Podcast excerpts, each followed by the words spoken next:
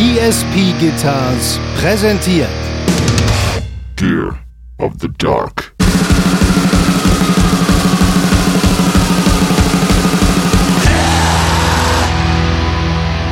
Ich glaube, wir sind da äh, äh, weit, weit, weit drüber, ein Metal-Podcast zu sein. Wir, natürlich ist Metal wichtig für uns, aber ich, ich finde, dass wir insbesondere äh, äh, äh ein Esel-Podcast sind.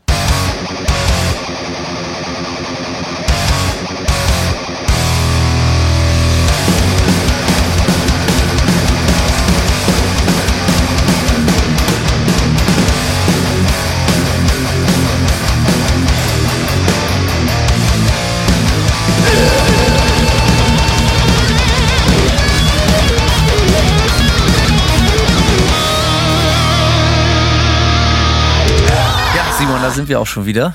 Tja, das kann man wohl sagen. Teil 2 unserer FAQ-Folge heute. Äh, mhm. Es ist mal wieder soweit. Die Leute haben, ja schon letzte Folge haben ohne Ende Fragen gestellt. Mehr denn je, würde ich behaupten, oder? Ja, ich habe mal ein bisschen rekapituliert äh, und verglichen zu den letzten beiden FAQ-Runden. Ich glaube, wir hatten fast doppelt so viele ähm, Kommentare dieses Mal als die letzten Male.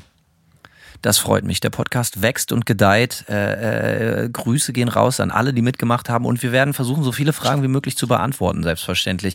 Ansonsten, ja, äh, springen wir direkt rein. Äh, kurzes Update. Ähm, ich, äh, Simon und ich hätten uns fast getroffen, denn ich bin in mhm. seine Gefilden geflogen letztes Wochenende. Ähm, ich komme gerade frisch zurück aus Seattle. Manta hat ihre erste Show in über zwei Jahren gespielt. Äh, tatsächlich im wunderschönen Seattle. Seattle ist immer geil. Ich stehe auf Seattle, geile Stadt. Ja. Ähm, auch immer gut für Manta, muss man sagen. Bisher nur geile Konzerte gespielt, wir waren zum dritten oder vierten Mal da. Ähm, und auch so diesmal. Wir waren sehr nervös, weil das, äh, wir haben ja mit Manta direkt auch angefangen live zu spielen damals und äh, jetzt so, viele Bands können da ja so das nachvollziehen, die jetzt wegen Covid so eine Zwangspause hatten. Man, bei uns äh, saß der Stachel dann doch tief. Wir waren sehr nervös und nervös kenne ich eigentlich gar nicht aus dem Manta-Kosmos. So, das ist, ähm, ja, aber es ging alles gut, volles Haus. Leute sind äh, richtig geil abgegangen. Es gab einen äh, starken Moshpit, äh, äh, richtig geil Action. Und äh, ist natürlich ein bisschen absurd, nach Seattle zu fliegen, um sieben Songs 30 Minuten zu spielen. Aber gut, irgendwie muss man ja wieder in den Sattel kommen. Northwest Tower Fest, das war geil. Und Simon hat es leider nicht geschafft, von seinem Wohnort nach Seattle zu fahren, weil seine Klimaanlage im Arsch ist.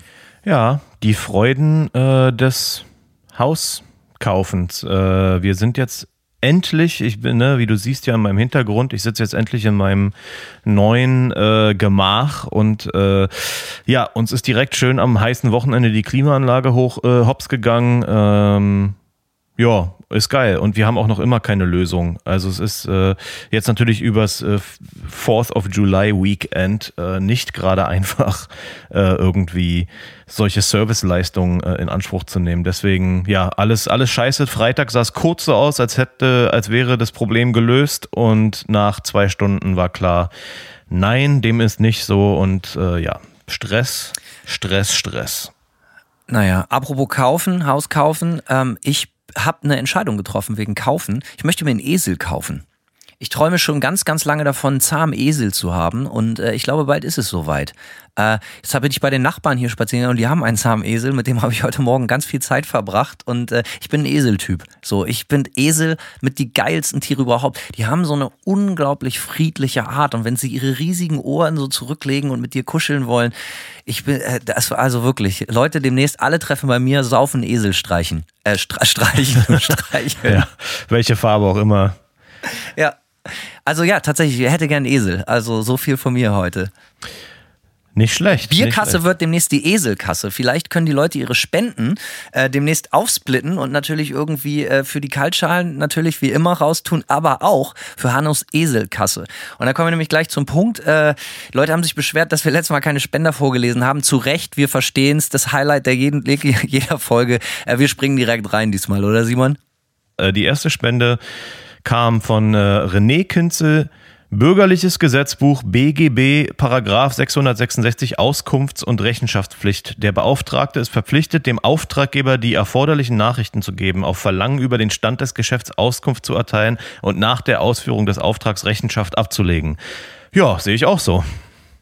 Danke, René. Ja, äh, unser, unser, unserer, äh, wie sagt man, unser An unserem Antrag wurde Recht gegeben und im äh, BGB, äh, Paragraph 666, ist es jetzt endlich so, äh, wie wir es immer haben wollten. Danke, dass du das jetzt bestätigst, René. Äh, Grüße gehen raus. Ja, dann. Oh oh. Marco Bayer Größlein. Jesus.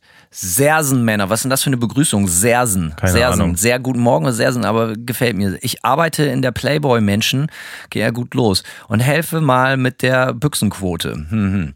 Ich grüße die Elefantengruppe, die Bären, die Igel, die Hasengruppe minus eins und die drei Krippengruppen von Peter und Paul, Familienzentrum in Augsburg. Außerdem die Frau Frischmann und die 6a der äh, Frere Roger oder Roger Schule. Hautnei Männer. Ja, werden wir machen. Besten Dank. Aber grüßen wir natürlich auch alle, insbesondere die Bären und die Hasengruppe. Ja, da keine Eselgruppe dabei ist, allerdings ziemlich äh, dürftig. Für mich fast unin nahezu uninteressant. Ja, wir haben fast überlegt, es nicht vorzulesen, deswegen, aber gut. Spende ist Spende. Was soll man machen? Ähm, die nächste Spende äh, kommt wiederholt von Werner Focke, der regelmäßiger äh, mal einen kleinen Betrag für unser Bier da lässt. Uns, Werner. Danke, Fockenwerner. Grüße gehen raus an Mirko von Norman Gein und Stuckmann. Vielleicht auch Norman Gain and Stuckman, keine Ahnung, der sich immer amüsiert, wenn Fockenwerner wieder was in die Bierkasse packt. Gruße aus Sulingen, Home of Reload Festival, dem Jotz. Ich weiß nicht, ob das vielleicht eher Jazz Jaws. Vielleicht ist das genau. Nee, vielleicht ist es ein Subgenre von Jazz. Ja, und des Bullenschluck. Ja, also, Oi Jazz. also ganz ehrlich, Eine meiner Lieblingsmusikrichtungen. Bullenschluck kann doch nur Pisse direkt in die Fresse sein, oder? Ist, ist, das äh, verwechselst du mit Schwedentrunk, aber ja, könnte äh, auch in dieselbe Richtung gehen. Also, Gordon Paul. Äh, danke euch für all die geilen Stunden Ohrenporno und Grüße an den geilsten äh, Sir Reuke, der mir diesen Qualitätspodcast empfohlen hat. Mit den äh, Talern den Fährmann zur Leberzirrhose bezahlen. Kriegen wir hin. Machen wir Ja. auf jeden Fall. Danke, Okay. Gordon. Alexander Bredebusch, melkt der Bauer sein Stier, trank der Trottel zu viel Bier. In diesem Sinne, alle Mann an Deck, der Kapitän zündet gleich die Hopfentorpedos. Grüße gehen raus an Sören, die alte Biernudel. Ja, Söre, beste Grüße. Also Daniel Rostalki, Alter, was sind das denn? Rostalski. Rostalski, ja, Entschuldigung. Mann, Äh, Mann, Mann. Auf eine Runde Podcast-Bier. Freue mich schon auf einen ordentlichen Manta-Abriss in Wacken. Kriegste. Grüße an euch zwei aus Delmenhorst. Delmenhorst. Wenn ich mich richtig erinnere, wenn er das Delmenhorst bei Bremen meint, da war da früher so eine richtig geile Proll-Disco, das Kapitol. Kapitol, das war immer die Radiowerbung. Das Kapitol, ein, ein Traum aus Marmor und Stein. Und äh, ja, das Kapitol, das Kapitol ist natürlich immer schwierig. Ich nicht äh, äh, so, ich kam mal bei den bei den Mainstream-Frauen dann nicht so, die ins Kapitol gegangen sind, nicht so mega gut an mit meinem Outfit. Äh, und äh, die hatten natürlich aber immer, das war immer das Dilemma, so, ne? Man selber gehörte einer eher alternativen Jugendkultur an und man hat dann doch eher so auf die Mädels gegiert, die dann am Wochenende in die Prolo-Diskos gegangen sind. Und so war das natürlich auch bei mir. Dementsprechend Kapitol, ähm, ja, äh, ja, Kapitol. So, äh, schade, dass es nicht mehr gibt. Heute wäre ich natürlich Stammgast. Also in erster Linie gehen Grüße zurück nach Delmenhorst und auch an alle alten Kapitolgänger. Äh, du bist dran, Simon. Keno Grönewald sagt, Moin ihr Lauser. Kurze Frage zur letzten Folge an Hanno. Worauf gilt es besonders bei Japan Fender Strats aus den 80ern zu achten? Gucke da schon länger. Grüße gehen raus an die Jungs von Coping Mechanism und Cora Winter und natürlich an euch zwei. Man sieht sich auf dem Helsiatic in Bremen. Liebe Grüße, Fietje Lapskaus.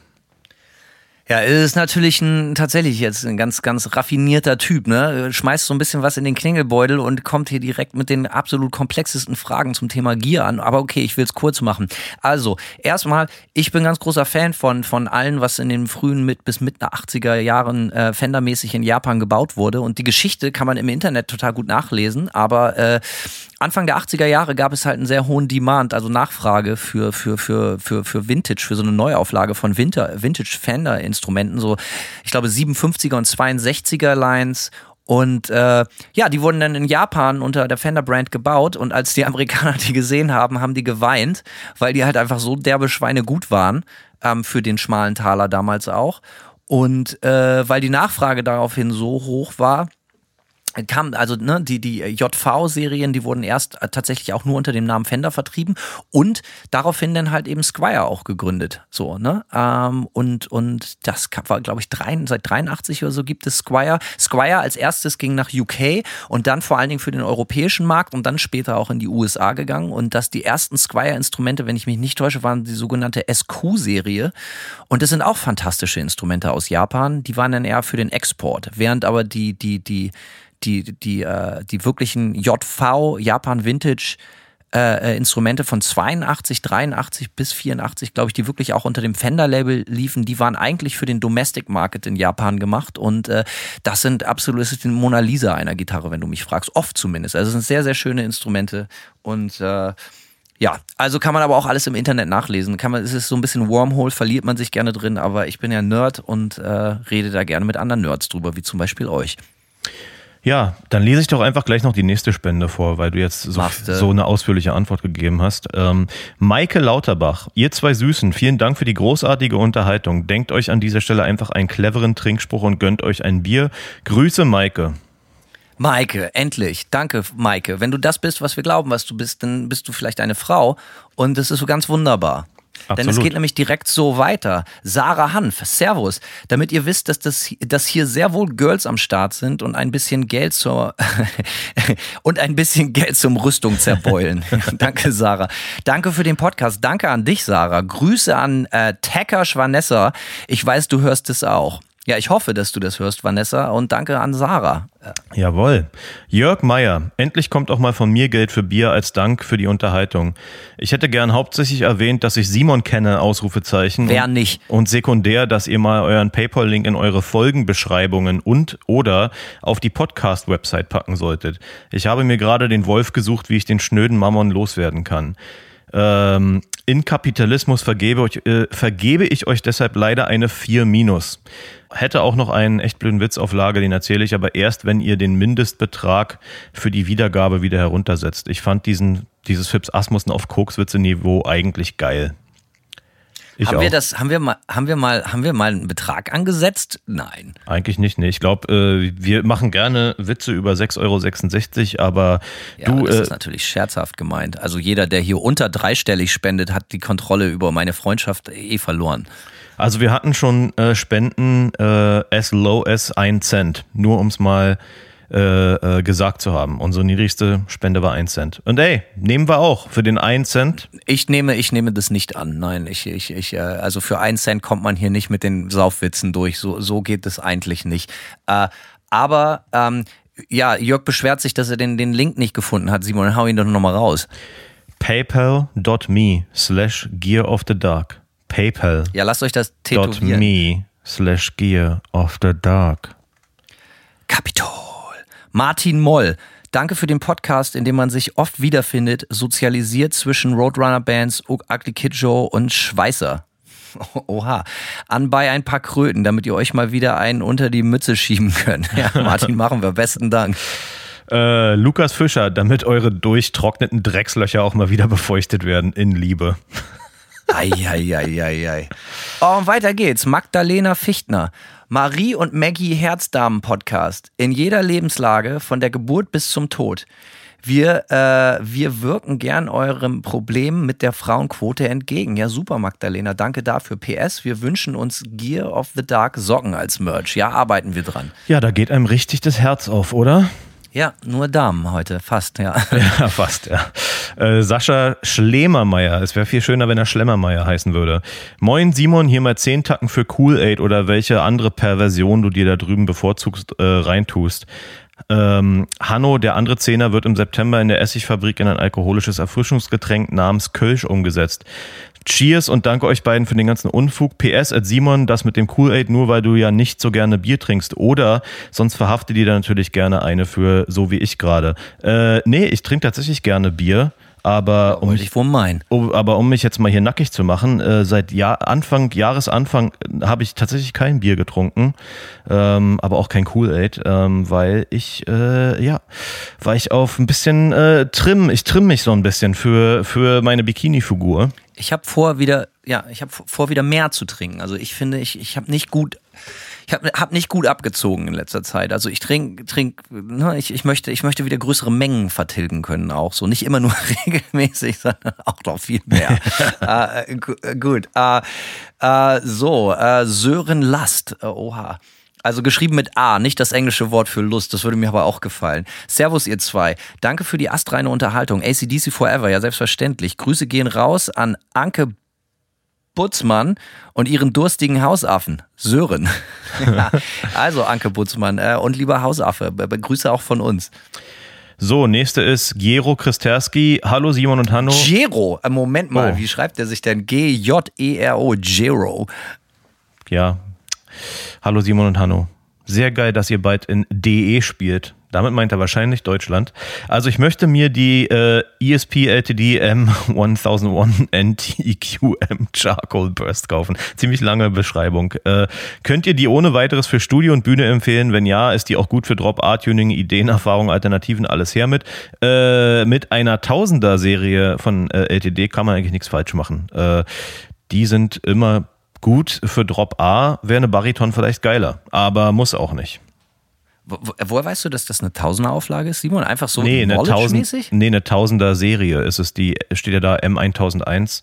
Und die Tausender sind ja diese Deluxe-LTDs und die sind qualitativ. Äh, ah, ja, also äh, ich hatte fett. noch nie eine ESP in der Hand. Also jetzt, ich weiß so, ne, wir arbeiten ja eng mit ESP zusammen, aber insbesondere jetzt ne, auch nochmal zwischen LTD und ESP. Aber ich, ähm, es, also, ist eine, es ist eine LTD, also ja, eine, ja. Ne, aber ja. Also gerade die letzten Sachen, die so in den letzten Jahren gebaut werden, hauen mich immer wieder persönlich um, muss ich sagen. Quer durch die Preisrange bin ich immer wieder. Ich habe hier neulich auch mal für die Chefin meiner Frau, der Sohn meinte, wollte angefangen, äh, angefangen auch total pervers. Ne? Er hat vor einem Jahr Gitarre anzuspielen, ist kein Witz, der spielt schon dreimal so gut wie ich.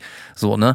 Und äh, dem habe ich dann auch eine, eine, eine ESP besorgt und also auch eine LTD aber äh, auch ich, ich war geschockt, äh, wie was das für ein gutes äh, Instrument war. Mhm. Anyways, ähm, ja, also wird schon nicht schief gehen, würde ich sagen. Äh, ansonsten, wenn du sie doch nicht gut findest, schick sie einfach uns, Simon oder ich, wir können sie auf jeden Fall verwenden.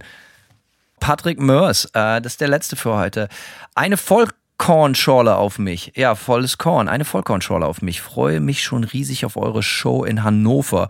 Ich bringe euch dann gerne eine Auswahl an Kaltgetränken vorbei, damit ihr unterwegs nicht verdurstet. Ja, Patrick, dann macht das mal. Ja, genau, Patrick. Klingt gut. Alter Vater, das waren wieder einige. Ja, also danke für die ganzen Spenden, liebe Freunde. Ähm, und dann hauen wir direkt die Fragen los, oder? Ja, würde ich sagen. Nahtlos äh, geht es weiter in äh, FAQ. Nahtloser Übergang, deswegen sind wir ja hier. Genau. Die Leute haben Fragen gestellt. Das äh, werden wir natürlich großmütig, wie wir sind, auch ein paar davon beantworten. Ja, also los geht's. Max Kasper, Frage zur Vinyllimitierung. Ich glaube, es war einst beim Krachmucker, da äußerte sich Hanno gegen eine Veröffentlichung einer Platte in vielen Farben und fand es cool, dass Nuclear Blast sich auf Schwarz und Gold bei O to the Flame haben runterhandeln lassen. Das neue Album kommt nun in neun verschiedenen Farben. Woher der Sinneswandel, Hanno? also, gut, dass du fragst, lieber Max. Also, ich räume da jetzt mal mit so ein paar, äh, äh, äh, äh, wie sagt man, mit ein paar Mythen um dieses Thema und meine Person auf. Also, wir fangen erstens an. Das Thema, das, das äh, Interview bei Krachmucker, das war schon innerhalb der Promo von der Modern Art äh, of Setting a Blaze. Und die kam schon in diversen Farben über Nuclear Blast 2018 raus. Da war das gar kein Thema mehr. Grundsätzlich möchte ich aber dazu sagen, dieses als wir 2015, 2016 nach nur einer Platte, die damals bei dem sehr kleinen Indie-Label, äh, Vince-Label aus Finnland, Swart Records rauskam, ähm, unser Debüt, haben wir direkt bei Nuclear Blast gesigned. Und äh, das war eine Zeit, für uns war das Ganze, dieser ganze Metal-Kosmos und so, für uns war das alles neu. Sprich, äh, es kamen natürlich auch viele kritische Stimmen, so, oh, jetzt, Alter, guck mal, Sellout, die sign jetzt beim großen Label und dies und das. Und ich mir, ich habe mir nie Gedanken über dieses ganze Farbpaletten-Game gemacht. Ich kannte mich da überhaupt nicht mit aus.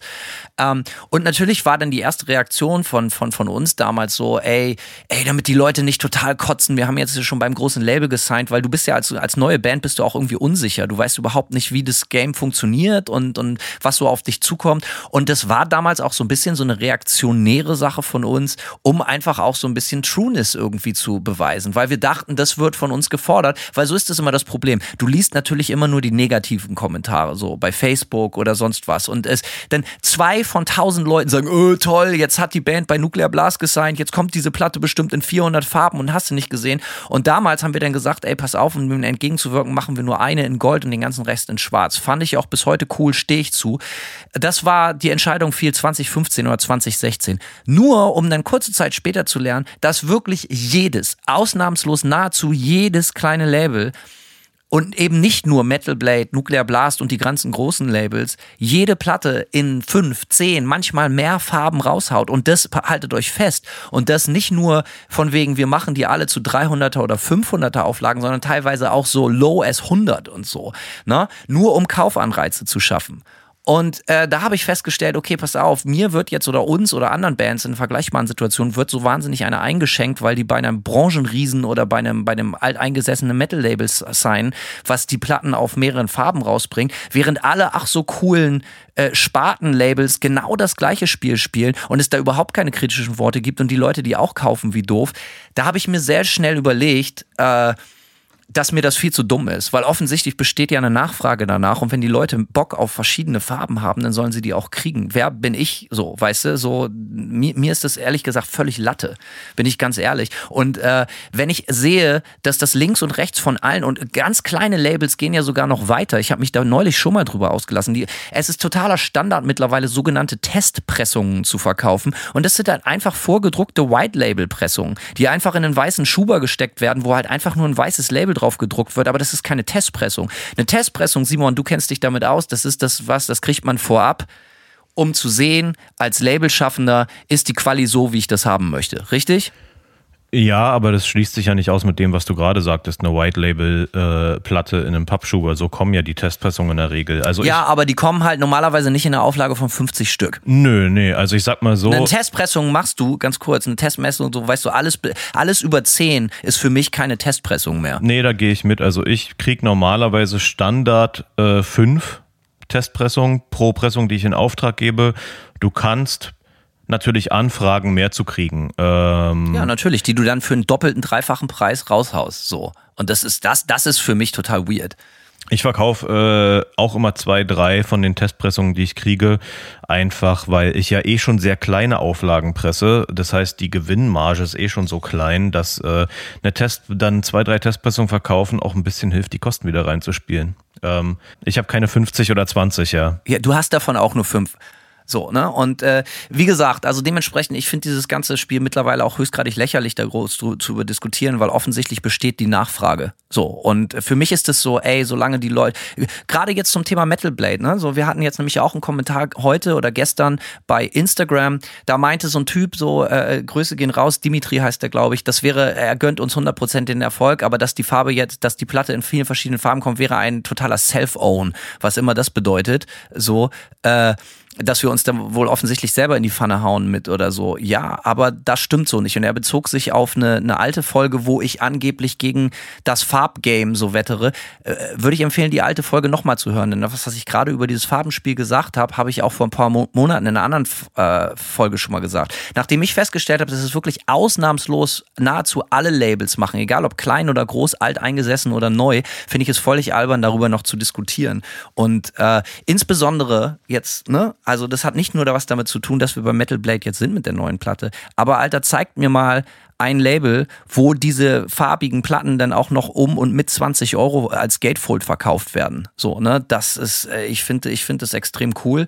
Und wenn die Leute Bock auf Farben haben, go for it. Also, um das nochmal ganz klar zu machen, ähm, es gibt hier in diesem Sinne, äh, lieber Max äh, und Dimitri, es gibt hier keinen Sinneswandel, sondern es ist halt einfach nur also beziehungsweise der hat schon vor langer Zeit stattgefunden, als ich gemerkt habe, dass es halt einfach absoluter Standard ist. Und es war damals so ein bisschen, ganz kurz, Simon, aus Unsicherheit, dass ich dachte, ich müsste irgendwie einen Beweis erbringen, wie true die Band ist, zu sagen so, ey, wir bringen die Platte bei Nuclear Blast nur auf schwarz raus. Ja, war sicherlich auch ein cooler Move.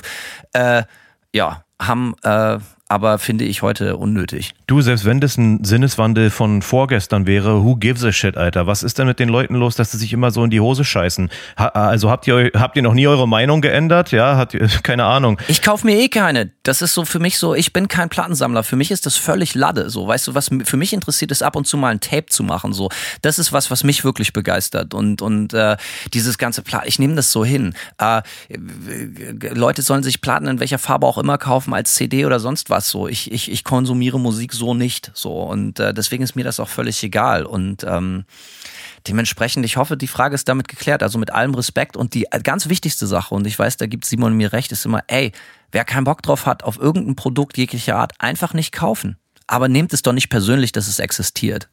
Ja, und ich glaube, so gehässige Kommentare kann man sich, wie gesagt, auch sparen. Einfach so. Ah, es war nicht gehässig, das müsste ich nochmal sagen, sondern in mhm. dem Kommentar, das war nicht gehässig oder so. Aber es war so ein bisschen, nee, wir hauen uns hier nicht selber in die Pfanne, sondern das ist, äh, also ich hoffe, ich habe so ein bisschen das äh, erklären können. Aber gut, dass wir das direkt aus dem Weg geräumt haben. So. Denn ich freue mich über jeden, der eine Manta-Platte kauft. Egal in welcher Farbe. Und äh, die, ganz ehrlich, um das jetzt noch abzuschließen, ist vielleicht auch ein emotionales Thema, diese Platte zu machen. Die Pain is Forever and This is the End, die neue Platte Platte. Ey, die Band wäre da fast dran draufgegangen, weil das einfach alles schief lief und so viel Stress und Hauen und Stechen war. Es ist so schön zu lesen, wie die Platte überall ankommt, die, die, dass die Rezis alle geil sind und dass die Platte gekauft wird. So, ich freue mich darüber den Arsch ab und ganz ehrlich, ist es mir total egal, in welcher Farbe die ihr kauft oder ob ihr die in der Farbe kauft. So, aber jeglicher Support ist geil und dafür dann auch Danke an dieser Stelle. Ja, nächste Frage, Hanno. Ja, ich habe so viel geredet, liest doch da gleich du die nächste auch nochmal vor. Oh, meine Güte, ey. Moin, mich würde interessieren, was ihr von ah, ah, Moment, vielleicht solltest du sagen, von wem sie ist, oder? Oh, Entschuldigung, Magnetic Audio.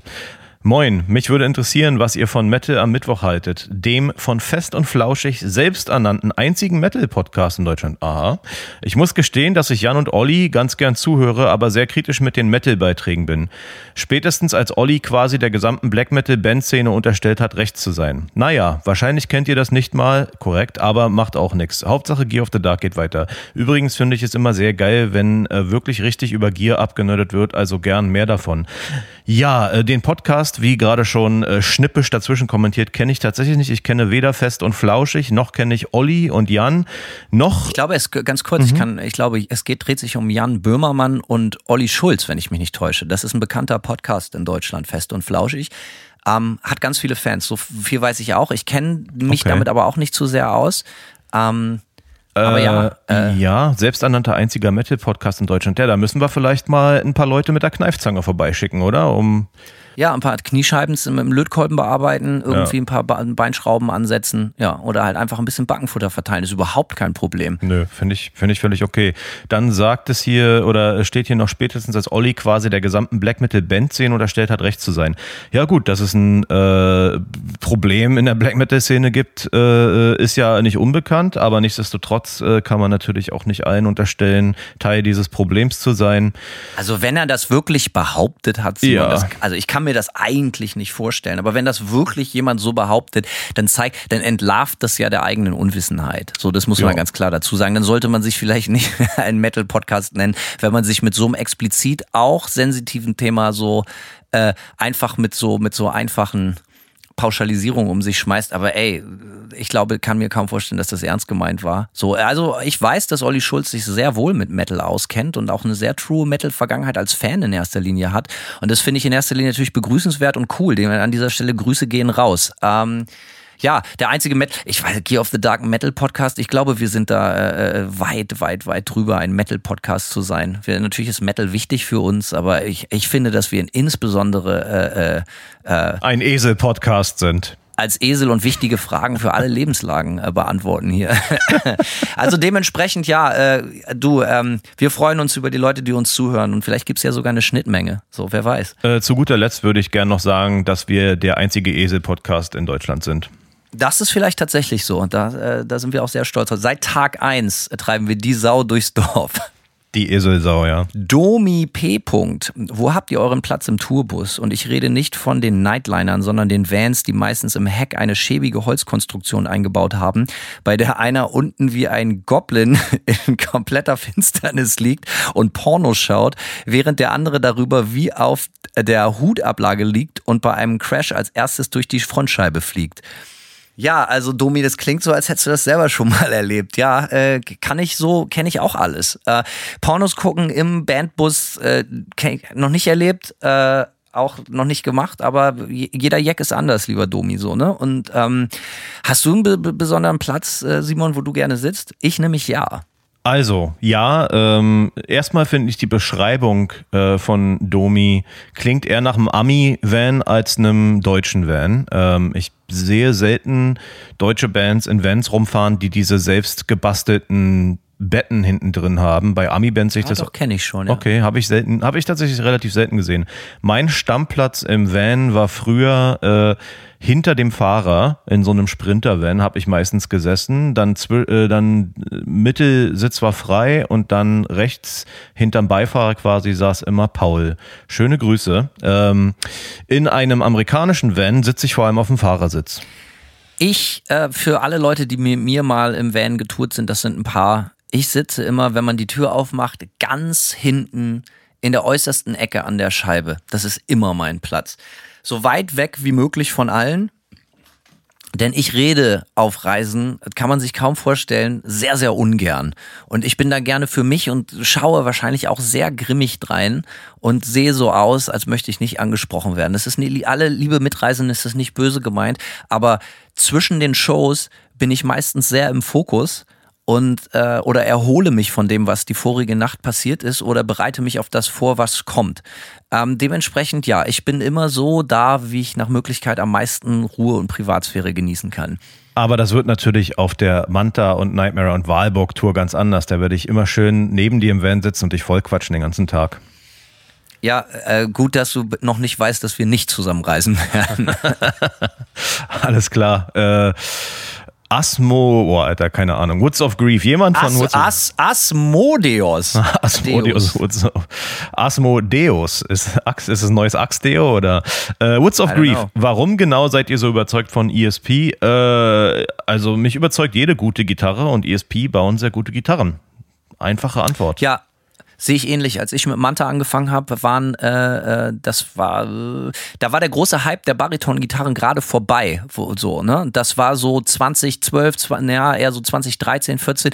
Da war eine Bariton-Gitarre gerade nicht total innen. Da war der erste große Hype, so von den ganzen Metalcore-Bands, Simon weiß da ein bisschen mehr, glaube ich, irgendwie schon so ein bisschen vorbei. Und wenn ich mich richtig erinnere, war das die einzige Firma, die die erschwingliche Bariton-Gitarren in Form von LTDs noch und auch in dieser geilen Form, dieser SG-Form, ähm, der Viper eben angeboten haben. Und ich fand, ich fand ESP vorher schon immer cool, weil ich die bei Max Cavalera gesehen habe. Ich fand, das war eine, eine der ganz, ganz wenigen Gitarren, äh, Fabrikanten, die es geschafft haben, klassische Designs modernen Touch zu geben, ohne dass das over the top peinlich oder, oder irgendwie überkandidelt aussieht. So. Und deswegen hatte ich das immer auf dem Schirm. Und als riesiger Toten Hosen-Fan, also insbesondere der frühen Jahre, die hatten, glaube ich, in den 80ern auch, lange und frühen 90er Jahre auch mit ESP zusammengearbeitet ähm, und hatten also so verrückt aussehende Signature-Gitarren. Deswegen hatte ich die Firma immer auf dem Schirm. Und wie gesagt, ich habe äh, dann auch relativ früh über Connections Gitarren gestellt bekommen und äh, bin da irgendwie rangekommen, auch zu günstigem Geld. Und es hat einfach, es war ein Instrument, was mir noch nie abgeschmiert ist in irgendeiner Form. Das kann ich ja, das beantwortet die Frage vielleicht. Also Bariton-Gitarren waren im Metalcore überhaupt nicht in. Hanno. Okay. Wer hat die denn gespielt? Bariton-Gitarren, also ich glaube, Bariton-Gitarren waren vor allem oder gingen ging, ging so in der New Metal-Zeit, dann Metal. Ja, vielleicht ja. das. Ich, Metal, ich, ich, ja. ich schmeiße die Begrifflichkeiten hier durcheinander. Das Ja, auf jeden Fall. auf mein Haupt. Es gab aber äh, trotzdem hast du auch recht, wenn ich jetzt mal so ein bisschen zurückblicke, als ihr mit Manta angefangen habt. Also Bariton-Gitarren waren lange nicht wirklich gefragt, weil dann kamen ja dann doch eher Bands, die dann angefangen haben, so sieben und acht Seiter zu spielen. Jetzt gerade sind Bariton-Gitarren wieder sehr, sehr hip. Weil ich sie groß gemacht habe wieder. Wer auch sonst, ja. Ähm, Richtig. aber sonst gehe ich auch mit, äh, dieses ne, klassische Form modern interpretieren. Deswegen war ja auch meine erste richtig gute Gitarre auch eine Viper, weil ich das genauso fand irgendwie. Ich wollte, ne, also einfach eine, eine schnellere, äh, eine schnellere SG. So sieht die für mich aus. Satan is a Woman. Könnt ihr euch vorstellen, den Podcast auf Englisch zu machen? Nö. Nö, Warum? Nö. nö, Nö. nö, Nö. Nö. Nö. nö, nö, nö, nö, nö. Warum? Gibt's ja keinen Grund für. So, äh, wir haben ja, wir machen das gut so, wie wir es machen. Wir bekommen viel Lob und äh, den Leuten gefällt's. Ich habe auch, ähm, ja, das wäre ja noch viel mehr Arbeit. Nee, nee, da müssen wir ja von ganz vorne anfangen. Das ist gut, wie es ist. Lieber nicht. Genau. Ähm, Mach mal die nächste, ja, die, Ja, mach achso, ja, die nächste. Simon M. Äh, für welche Band, Schrägstrich, welchen Künstler würdet ihr mal gerne als Vorband spielen? Würdet ihr mal gerne als Vorband spielen? Ja, uff, schwierige Frage. ja. Ich bin ja, da muss man so ein bisschen vielleicht auch so die, die Romantik außen vor lassen. Egal wie Fan du von einer Band bist, wenn es eine wirklich große Band ist, dann ist Vorbandspielen auf jeden Fall sehr, sehr anstrengend. Du, du verlierst wahrscheinlich auf der Tour relativ viel Geld. Nicht mal, weil du dafür bezahlen musst, da zu spielen, sondern weil das teuer ist. Wenn du kein Geld für den Slot bekommst und du musst dann überall hinreisen und hast du nicht gesehen. Und ähm, ja, keine Ahnung. Dementsprechend muss man das so ein bisschen entromantisieren. Das ist nicht einfach so, dass es dann total super wird. Und oftmals ist es auch so, das habe ich, ich, ich war oft als Gitartech mit Bands unterwegs, die, die zum Beispiel Support bei den Toten Hosen oder den Ärzten gemacht haben. Außerdem haben, umso größer der Main Act ist, umso schwieriger der Stand für die Support-Band. Das kann ich aus eigener Hand erzählen. Und das ist nicht immer feierlich. Ähm, ich weiß darauf, ich kann darauf auch keine, also ja, ich könnte jetzt irgendwas Standardmäßiges sagen wie Gorgatz oder so, aber was ich wirklich sagen will, ist, dass mein großes erklärtes Ziel ist, alle Hebel in Bewegung zu setzen, damit Wahlborg mal als Vorband von Rammstein spielen. Ja, das wäre schön. Das, mein, das ist meine wirkliche Antwort. Ja, man kann aber manchmal nicht alles haben, was man sich wünscht. Und Ja. Deswegen vielleicht auch nur Wahlburg als Vorband von Manta. Auch nicht schlecht. Auch nicht so schlecht, ja. Aber ich habe da noch eine ganz kurze Geschichte. Vielleicht haben wir dafür Zeit. Ähm, Na. Dieses ganze Vorband-Game, das ist manchmal total dankbar. Und manchmal gibt es dafür 99.000 Gründe, warum einem das total erschwert wird, Support irgendwo zu machen. Am Ende 2019, kurz bevor Corona 2020 anfing, waren wir eingeladen, eine direkte Einladung von Behemoth, die Band in Chile und in Argentinien, wenn ich mich nicht täusche, oder in Brasilien, ich weiß es nicht mehr zu unterstützen. Wir hatten schon alles gekauft, Flugtickets. Es, wir haben sehr, sehr viel Geld ausgegeben.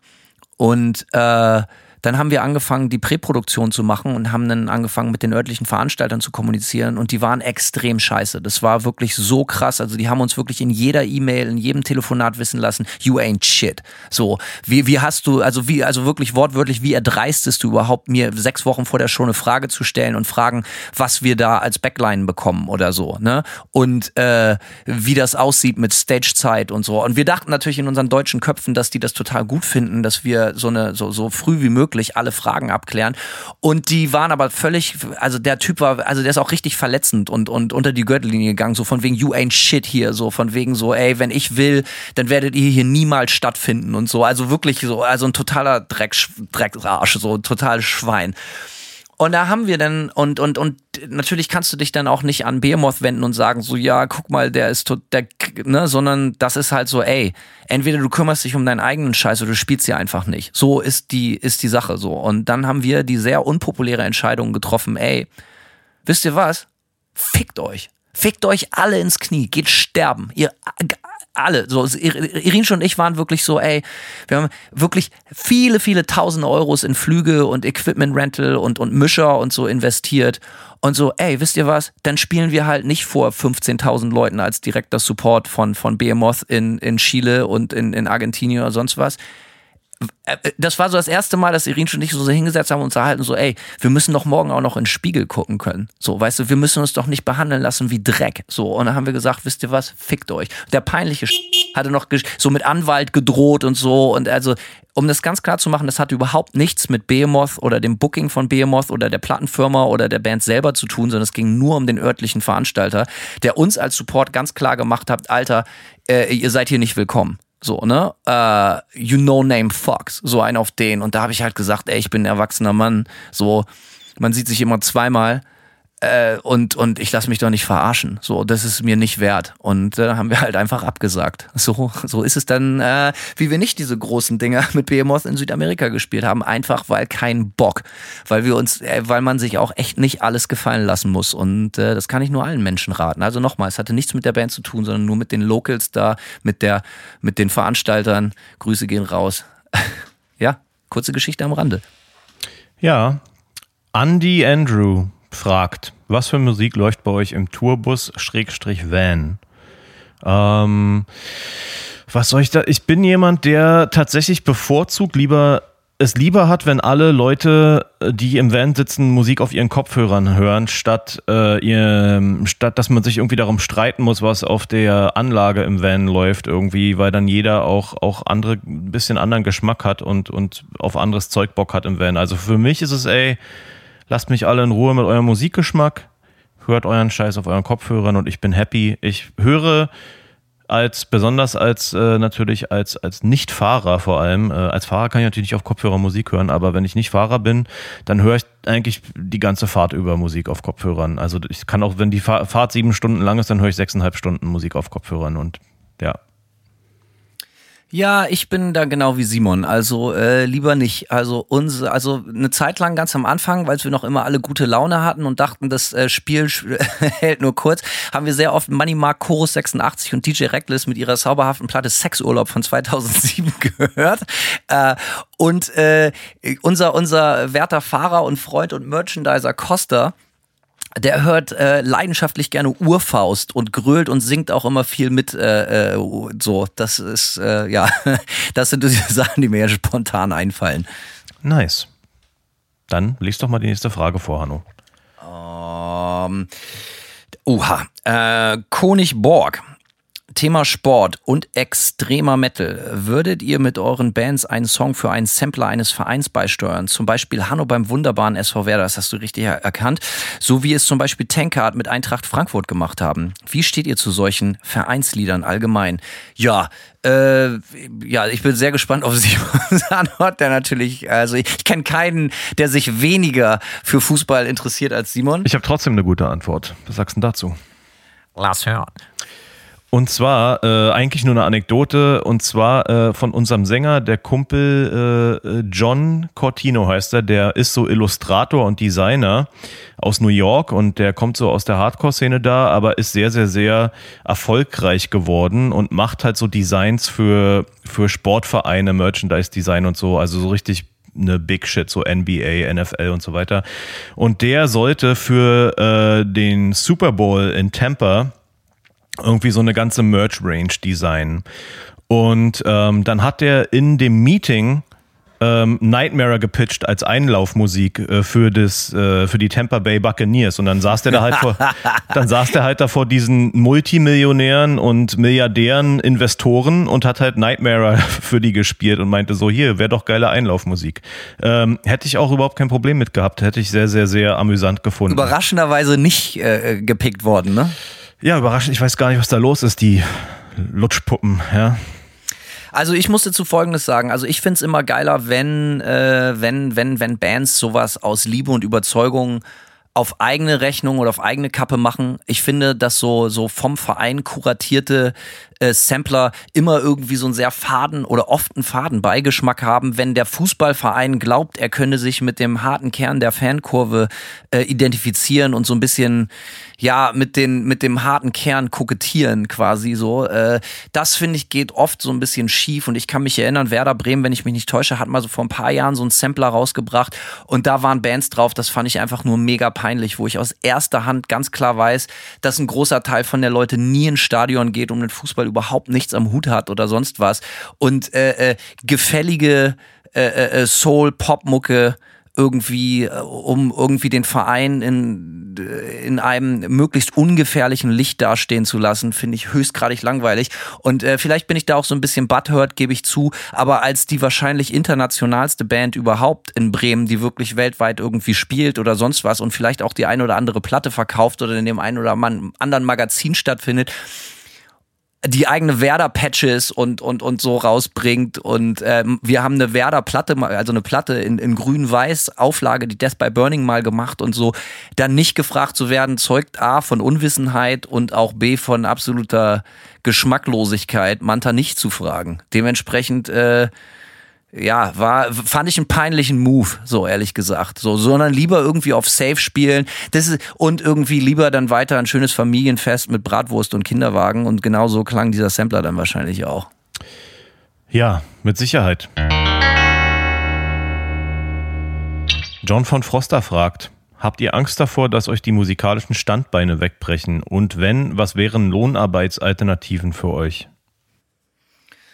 Boah, ja, ey, eine Frage, die natürlich direkt äh, zur richtigen Zeit äh, total in die Seite grätscht. Ja, äh, ich habe da keine Angst vor, aber es ist trotzdem bitter, weil äh, die Angst, das ist ja Realität. Es ist ja keine Angst mehr, sondern es ist ja schon ein, ein Umstand, der seit geraumer Zeit, das passiert ja wirklich. Das ist ja keine Eventualität mehr, sondern ich als Berufsmusiker und viele anderen auch ich habe seit zwei Jahren irgendwie nicht mehr wirklich Geld damit verdient. Und ähm, äh, ja, also was, was soll man da sagen? Natürlich, es ist Oberscheiße. So. Ähm, und ich, ich, ich muss für mich beantworten, ich weiß nicht, wie das bei Simon ist, dass ich jeden Tag mehr und mehr meinen Frieden damit mache. Und ich habe gerade heute mit einem Freund vor zwei Stunden am Telefon darüber gesprochen, dass das vielleicht einfach vorbei ist für mich, auch davon leben zu können. Ähm, und das ist auch okay, weil Dinge im Leben ändern sich und, und, und ich, ich habe keine Angst, weil nur weil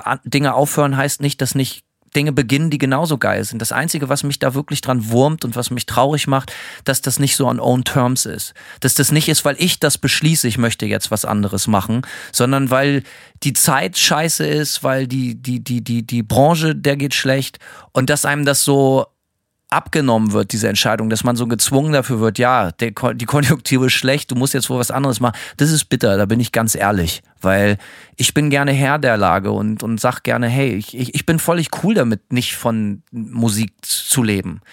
Aber das heißt ja nicht, dass ich weniger Musik machen werde oder würde. Aber das tut natürlich weh, weil man diese Entscheidung halt nicht selber trifft. Und ich kann das euch sagen, liebe Freunde, so, das Live-Geschäft ist, ist, äh, ich weiß nicht, also ne, und jetzt kommt mir nicht irgendwie, ja, aber Rock am Ring war doch auch voll und bei den Ärzten bei Rammstein, ja, das sind Veranstaltungen, wo die Leute ihre Tickets seit zweieinhalb Jahren am Kühlschrank kleben hatten. Die Live-Branche ist momentan im Arsch. Und zwar so, dass es eine lange Zeit brauchen wird, sich davon zu erholen. Und das spüren wir, das sage ich ganz ehrlich, da bin ich auch transparent. Es ist wahnsinnig, wahnsinnig, wahnsinnig schwer, gerade Tickets zu verkaufen, selbst für Shows im September oder so. Und ähm, ich weiß, dass das nicht passiert, weil die Band weniger populär ist, sondern ich weiß, dass es passiert, weil die Leute nicht glauben, dass man sich darauf verlassen kann, was stattfindet und was nicht. Und damit haben sie vielleicht auch recht. Und dass sie keinen Bock haben, nochmal irgendwie Tickets zu verkaufen für Sachen, die dann ständig verschoben oder abgesagt werden. Oder weil sie auch einfach schon eine Schublade mit 86 Tickets rumliegen haben. Aber für uns trifft das direkt. Und äh, ja, unmittelbar und das ist auf jeden Fall richtig scheiße und es nervt und es erfordert einen zum Umdenken, hundertprozentig und ja, es ist äh, bitter. Es, ja, kann man echt nicht anders sagen, es funktioniert nicht.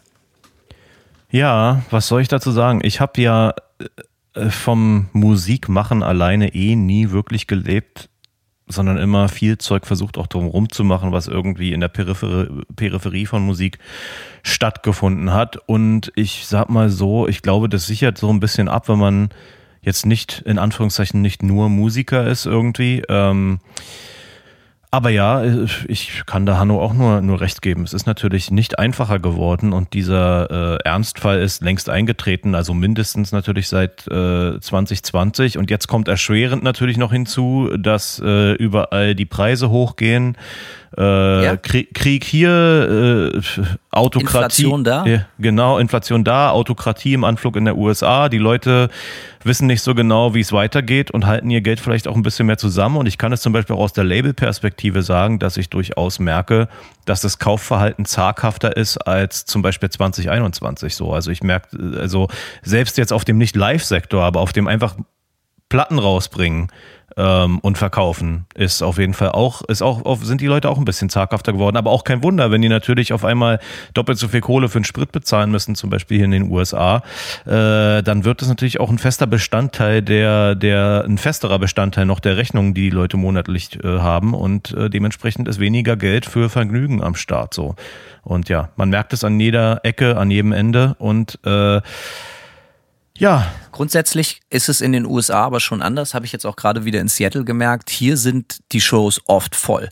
Also die Leute haben halt einfach ein, aber hier schon seit einem Jahr auch, also zum, wenn wir zumindest nur über das Thema Covid sprechen, seit einem Jahr gibt hier keiner mehr einen Scheiß auf das ganze Thema und die Leute machen, was sie wollen und äh, kommen damit auch durch. Die Shows sind gut besucht und es geht ab und äh, in Deutschland herrscht halt einfach ein echt extrem anderes Klima. Die Leute werden jetzt schon darauf vorbereitet, dass im Herbst auf jeden Fall alles wieder mega scheiße wird. Ich kann das ja auch sagen, ey, wir, wir, wir haben Shows geplant, auch für später im Jahr, die werden nicht stattfinden, einfach weil es jetzt schon so schwierig ist, äh, Tickets zu verkaufen, die irgendwie im späten Sommer oder im September stattfinden sollen. So und ähm, äh, es macht einfach nicht, es macht keinen Sinn, weil es geht ja nun nicht darum, dann hey, da kommen dann weniger Leute. Nee, die Leute müssen auch verstehen, man verliert ja auch sehr sehr viel Geld, diese Konzerte vorzubereiten und die sind dann schlecht besucht. Also weil da fließt ja sehr viel Geld auch in die Vorbereitung rein. So ähm, und grundsätzlich, es liegt letztendlich an den Fans, an den Leuten selber. Also wenn, wenn, wenn das geändert wird, die Leute müssen einfach wieder Tickets kaufen, damit die Konzerte stattfinden. Aber wenn das so zaghaft läuft,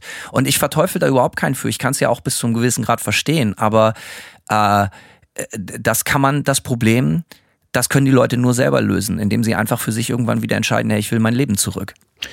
Ja, ich glaube, es ist alles gesagt, oder? Ist es. Ähm, so, wo sind wir denn? Ach so, nee. Was wären Lohnarbeit-Alternativen für ah, euch? Ja, ja pff, keine Ahnung, Lohnarbeit. Äh, ganz ehrlich, kann ich mir gerade schwer vorstellen. Habe ich eigentlich überhaupt keinen Bock drauf, für jemanden anderen zu arbeiten. Aber ey, wenn die Kohle stimmt und der Job ist cool, mache ich natürlich. Also Jobangebote bitte an äh, äh, gear of the dark at gmail.com. Ja, Lohnarbeit. Ich war noch nie gut in der Lohnarbeit. Äh, ich war noch nie gut äh, in einem in der Hierarchie äh, irgendwie, ja, keine Ahnung, irgendwo unten der Fußabtreter zu sein. So von daher, ich werde, für mich ist es immer so, ich werde immer versuchen, irgendwas Eigenes auf die Beine zu stellen. So bin ich bisher mit Ach und Krach über die Runden gekommen und äh, das wird auch weiter irgendwie funktionieren. Aber ich ja, kann einfach nicht, ich muss für mich selbst arbeiten. Anders kriege ich das nicht gebacken.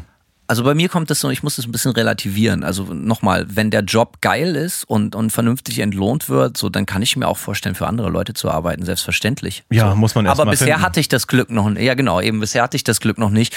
Und ich bin, äh, ich struggle auch genau wie Simon lieber alleine und denke mir irgendwie was aus, anstatt mich irgendwo auch so, keine Ahnung, also ich bin auch lieber arm, sag ich ganz ehrlich, als jeden Tag zur Arbeit zu gehen und das zu hassen, was ich mache. Dafür ist das Leben auch viel zu schön und viel zu wertvoll.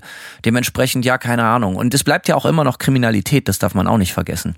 Richtig, Kriminalität, wichtig, richtig. ja. Also, Max Mickelsen welche Gitarre fandst du richtig stark, aber hatte unnötigerweise einen Floyd Rose verbaut? Sehr richtige und gute Frage. Simon, hau doch mal raus. Ich war ja ein paar Jahre lang äh, Ibanez-Endorser. Und äh, Ibanez-Gitarren hatten eigentlich so gut wie alle das Problem, dass die meisten Modelle, die irgendwie cool waren optisch oder andere Sachen erfüllt haben, die mir wichtig waren, fast alle äh, Tremolos verbaut hatten. Und das hat mich immer ziemlich genervt. Ähm, ich erinnere mich noch einmal, bin ich auf Tour gegangen äh, mit einer Ibanez, die äh, ich gerade ganz neu geschossen hatte. Und die hatte auch ein Tremolo verbaut, wie alle anderen eigentlich. Und normal habe ich die immer geblockt, aber ich hatte einfach keine Zeit mehr, dieses Tremolo zu blocken. Und ähm, dann habe ich irgendwann nach, ja, nach zwei Wochen Tour oder so, habe ich dann auch mal die Seiten gewechselt. Und das Tremolo war nicht geblockt und ich glaube, ich habe drei Stunden damit verbracht, die Scheiße wieder in Tune zu kriegen irgendwie. Äh, also Floyd Rose kann sich ins Knie ficken. Da habe ich einfach keinen Bock drauf. Nee, ich auch überhaupt nicht. Ich kann mich erinnern, mein Freund Buzzy, äh, ich habe ihn hier oder da mal erwähnt, glaube ich, so seine erste Gitarre war eine, eine, eine schwarze Squire und dann hat er relativ wir haben beide damals, aber insbesondere oft, äh, wenn wir Geld brauchten, haben wir immer bei seinem Onkel gearbeitet. Grüße gehen raus, der in Bremen ein sehr, sehr großes Scherzartikel- und Luftballonlager betreibt. Das ist kein Witz. Und da haben wir immer äh, sommerlang und wochenendlang in diesem Scherzartikellager gesessen gefressen mit riesigen Witzsombreros auf und so und äh, haben Luftballons aufgeblasen und so. Äh, ist kein Scherz, ja. Das war wirklich unser, es, es beschreibt unser Leben auch perfekt. Ähm, und Basi hat natürlich auch immer die geilsten Sachen mitgebracht, muss man sagen, ne? weil er halt ein wandelndes Scherzartikellager war. Und da hat Basi dann mal auch monatelang, jahrelang wahrscheinlich durchgekloppt und hatte dann genug Geld, um sich bei, bei dem fürchterlichen Laden Heuns Intermusik in Bremen äh, seine erste richtige Gitarre zu kaufen. Und das war eine richtige Fender, eine Made in Mexico. Und zwar das Richie Sambora Signature Modell. So. Und die kam in so einem komischen Himmelblau oder so und hatte, es war eine Powerstrat, also mit Humbucker drin, kam aber auch mit Floyd Rose und wir haben das nicht kapiert. So, das war totale Scheiße und man brauchte so extra Tools, um die Seiten zu wechseln. Es war fürchterlich und seitdem hasse ich auch das Floyd Rose ohne Ende. Ähm, ja, also das ist meine Geschichte zum Thema Floyd Rose. Also die, die Richie Sambora Signature wäre natürlich der absolute Wahnsinn gewesen ohne das Floyd Rose. Hast du noch Gitarren mit Floyd Rose? Ich hatte nie eine. Okay, krass. Also ich habe noch ein paar meiner alten Ibanez-Klampfen äh, aus Nostalgie und so weiter. Ähm, und ansonsten, ich habe mir in den letzten Jahren nur eine Gitarre mit Floyd Rose gekauft. Die sieht man auch gerade hier im Videoausschnitt hinter mir, nämlich diese Jackson Kelly. Die hat leider einen Floyd Rose, äh, was ich noch blocken lassen muss. Aber ähm, das ist widerlich, also, ekelhaft. Ab, so. ja. ja. Aber sonst ja, mache ich das, äh, mache ich da seit Jahren auch zu rechten Bogen drum. Okay, äh, lies mal die nächste vor, Simon. Ähm, Tobias fragt, habt ihr ein Lieblingsalbumcover beziehungsweise was macht für euch gel ein gelungenes Cover-Artwork aus? Boah, ein geiles Artwork muss knallen, finde ich. Ich bin so ein, vielleicht auch so ein bisschen einfach gestrickt, so ich, ich, große Kunst, schön und gut, aber für mich muss ein Artwork sein, eins, was ich von tausend Metern erkenne und sofort weiß, ah, das ist die Platte, so. Ähm, oder so einen ganz besonderen Stil haben, den ich eben besonders feiere. Das geht mir zum Beispiel bei Boat Thrower Platten so. Die finde ich sehen alle wahnsinnig cool aus. Ich mag diesen Stil. Aber ansonsten mag ich einfach so iconic Cover Artwork. So, das, das äh, gucke ich mich hier gerade um. Kraftwerk hängt hier an der Wand oder so. Äh, ja, ich mag so Platten, die simpel sind. Das ist vielleicht auch das Erfolgsgeheimnis von unserer ersten Platte, von der Death by Burning gewesen. So. Und das, da fanden wir zum Beispiel das Artwork so geil, dass wir gesagt haben, ey, wir wollen das nicht verwässern, indem wir auch überhaupt nur den Bandnamen oder den Albumtitel darauf scheißen. Das, äh, äh, äh, das Label hat natürlich die Hände über dem Kopf zusammengeschlagen, aber wir sind auch damit durchgekommen. Ja, ich sehe das ein bisschen ähnlich. Ich mag eigentlich gerne minimalistische ähm, Albumcover oft sehr gerne. Ähm, ja, ne, ich finde zum Beispiel euer aktuelles Albumcover ziemlich cool, weil es sehr minimalistisch ist ähm, und ikonisch, ja, kann man ja sagen. Ist es ja auch so ein bisschen, du hast, ne, ja, äh, du hast. Majestätisch. Ja, du hast so ein, durch Minimalismus, durch Reduktion irgendwie äh, was besonders Aussagekräftiges oder Ausdrucksstarkes zu schaffen, finde ich, ist die große Kunst von Kunst. Uh, äh, da möchte ich gar nichts mehr zu sagen, das hat Simon zu schön gesagt. Also so viel dazu. Gern geschehen. Äh, die, die Eule 89 will wissen, welchen Bands würdet ihr mit einem halbharten ein Feature spendieren, wenn sie bei euch anfragen würden? Aber da gibt's, es gibt so viele Bands, wo ich das machen würde, aber es muss halt immer im richtigen Moment passen. Ich muss sagen, dass ich auch schon viele Feature-Anfragen abgelehnt habe. Immer höflich und mit Respekt natürlich. Aber wenn mich die Musik nicht beflügelt, das hat, hat gar nichts damit zu tun, dass ich die dann doof finde, aber wenn mir dazu nichts einfällt oder ich den Text nicht fühle oder so, zum Beispiel wenn es so um so Gastvocal-Beiträge geht, dann sage ich lieber respektvoll ab, anstatt irgendwas halbarschig zu machen. Ich habe eine witzige Anekdote dazu. Und zwar äh, sind wir mal ähm, mit War from a Hardest Mouth haben wir mal in Prag gespielt. Und da war irgendwie so eine lokale Band dabei. Und ähm, die sind im Backstage, der Backstage war im Grunde genommen Flur im Keller. Ja, und das, die Bar war auch, also diese Bar, in der wir da gespielt haben in Prag, war auch so, ein, so eine Keller, so ein Kellergewölbe. Jedenfalls in dem Flur im Keller kam die Opener-Band an mit einem ähm, Laptop und einem super billigen Mikro und meinten dann zu, zu unserem Sänger, ja, ähm, kannst du nicht mal ein Feature für uns einsingen so, ne? Und äh, und äh, ja, der Nico, der ist dann so, so, der wollte höflich sein und hat sich irgendwie fast gar nicht dazu, äh, der konnte sich gar nicht richtig dazu durchringen, Nein zu sagen. Und dann musste ich so ein bisschen den Bösen spielen und dann sagen so, ey, passt auf, Leute, könnt ihr euch echt in die Haare schmieren, ey. Weil. Wie höflich und respektvoll. Ja, ich habe das höflich und respektvoll gesagt, aber, äh, aber ja, fand ich äh, so ein bisschen, das fand ich ein bisschen abenteuerlich, ehrlich gesagt, weil der Punkt ist so, A, wir hatten diese Band noch nie gehört. Ist schon mal doof, ja, dann so den, den eigenen Stempel auf irgendwas draufzudrücken, wenn man gar nicht weiß, äh, was für eine Band ist es, wofür die, was ist, wenn das alles Nazis sind, die ganze Mucke darum geht, irgendwie, äh, ne?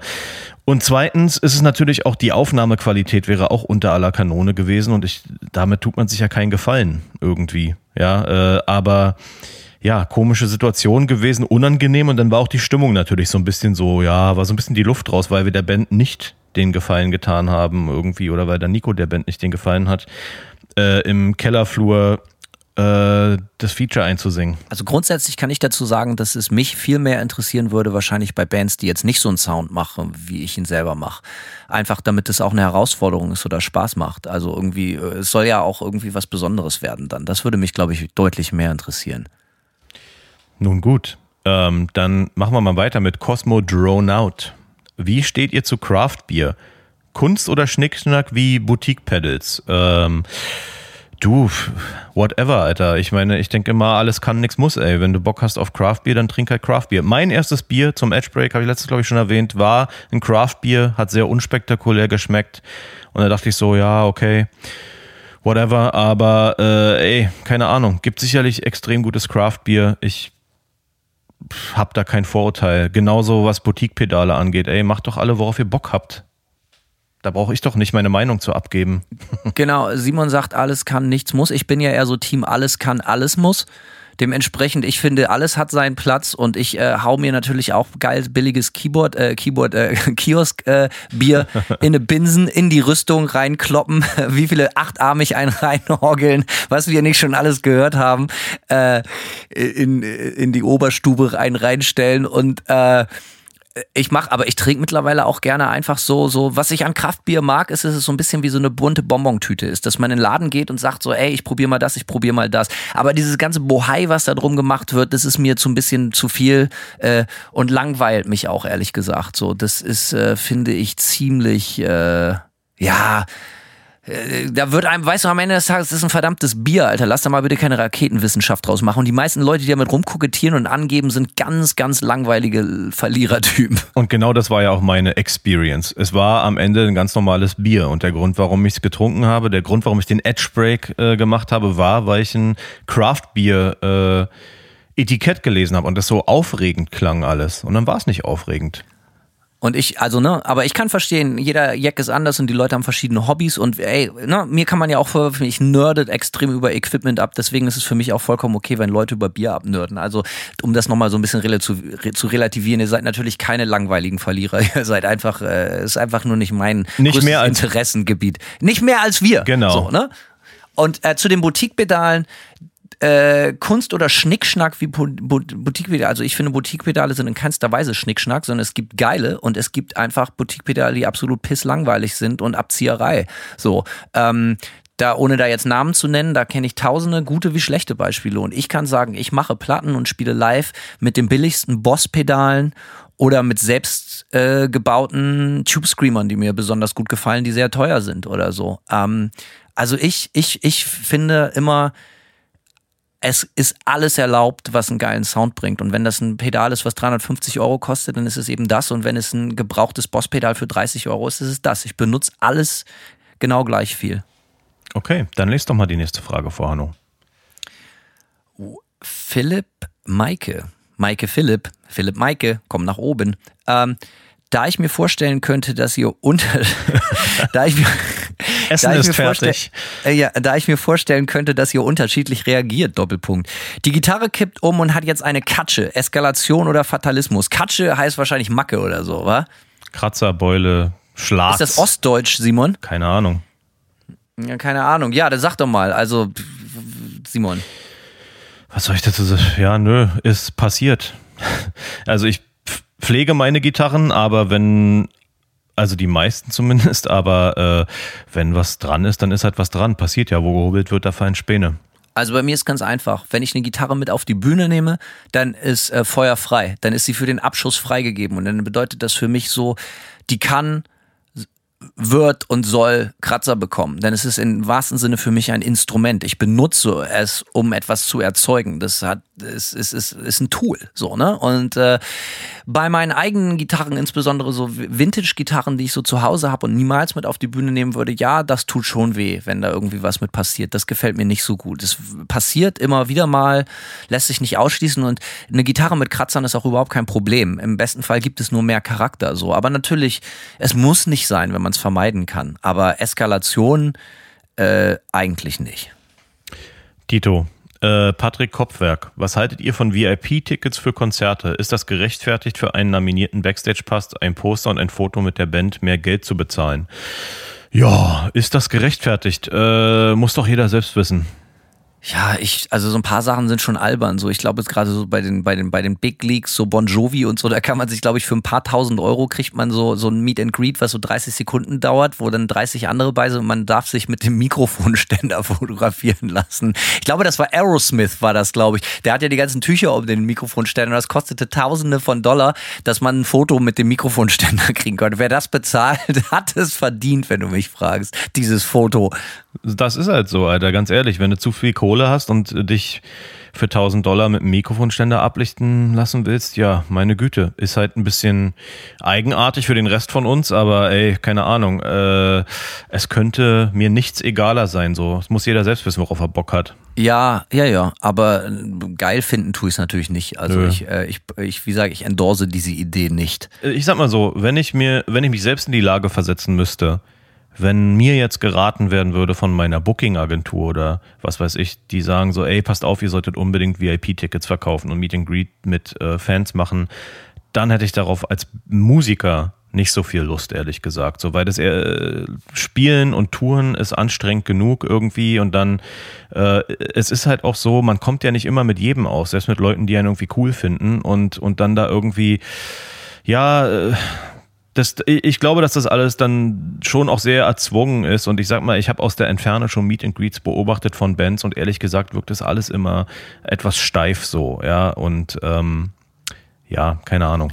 Nicht mein Ding. Ähm, ja, und grundsätzlich müssen die Leute ja auch verstehen, man kann sich eine wirklich prägende Erfahrung selten für Geld kaufen. Das ist ja das Ding. Wenn mich jetzt zum Beispiel jemand fragt, so, ey, hier, Hanno, du musst jetzt irgendwie 500 Dollar bezahlen, dann kannst du Angus Young die Hand schütteln. Würde ich den Menschen gerne mal treffen und mal sehen und, und, und anfassen? Ja, wahrscheinlich so. Aber wenn ich weiß, ich habe dafür bezahlt, äh, es verliert halt den Wert. Es ist dann nichts wert. So, es ist, es, äh, das ist ja erkauft und ich weiß, dass der Person das. Also das ist ja auch das Ding, wenn du irgendwie dir so ein Miet, ich weiß ja, dass das dem Star völlig egal ist, wer dieses Geld bezahlt und dementsprechend entwertet das die Erfahrung für mich schon total. Sondern ein Treffen, das muss ja auf Augenhöhe stattfinden in irgendeiner Art und Weise, dass das irgendwie eine Emotionalität auch hinterlässt.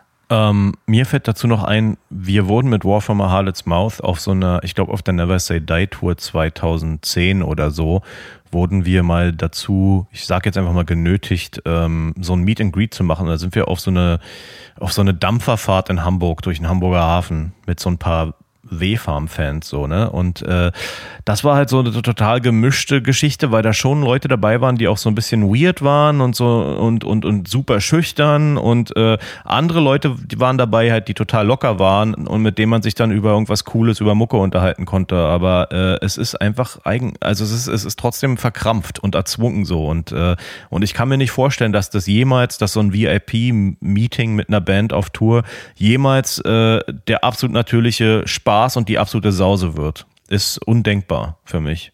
Aber ey, wenn ihr andere Erfahrungen gemacht habt, könnt ihr ja mal kommentieren. Wir haben oft gerade bei so großen Mainstream-Festivals immer mal wieder so, so Meet and Greet im Sinne von so Autogramme geben, eine halbe Stunde. Kommt zum XY-Stand und da steht die Band nach ihrer Show und, und, und schreibt Autogramme und so. Und da bin ich immer wieder äh, überrascht, wie viele Leute das wahrnehmen. Und das, da bin ich so, wenn den Leuten das was bedeutet, mache ich das gern eigentlich. So, ne? Wenn, wenn, wenn die da Bock drauf haben, dass ich den Festivalbecher oder ein T-Shirt unterschreibe, dann mache ich das für, für einen Normalfall. Die haben da jede Menge Kohle gelassen, die haben bei deiner Show vor der Bühne äh, äh, abgefeiert und, und unterstützen dich vielleicht mit Plattenkäufen oder so. Das finde ich okay. Wenn das aber so wenn ich weiß, die Leute müssten dafür extra bezahlen, dann wäre das was anderes.